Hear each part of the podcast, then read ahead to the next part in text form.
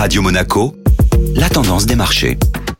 Radio Monaco, la tendance des marchés avec Société Générale Private Banking. Bonjour Delphine Michalet. Bonjour Benjamin. Les marchés actions ont évolué en ordre dispersé en l'absence de catalyseurs. Les bourses européennes sont restées sans grande tendance hier après avoir intégré un resserrement des politiques monétaires de part et d'autre de l'Atlantique. À Paris, l'indice CAC 40 a clôturé en hausse de 0,30% à 7028 points. L'envolée des cours des métaux industriels a profité aux valeurs liées aux matières premières. Le secteur des ressources de base a ainsi enregistré la meilleure performance sectorielle en Europe en hausse de 2,2% sur la séance d'hier. A l'inverse, le secteur de l'énergie a perdu plus de 1,8% pénalisé par la chute des prix du pétrole. Le baril de Brent s'est changé à 90 dollars en baisse de plus de 2,7% à la clôture des bourses européennes. L'inflation n'a pas fini de peser sur la tendance boursière cette semaine. Le temps fort de la semaine est la publication des prix à la consommation aux États-Unis ce jeudi. La stratégie de la Banque centrale américaine dépendra probablement de cette statistique. Le marché s'attend à une nouvelle accélération de l'inflation, peu de doute donc que cette publication sera le prochain catalyseur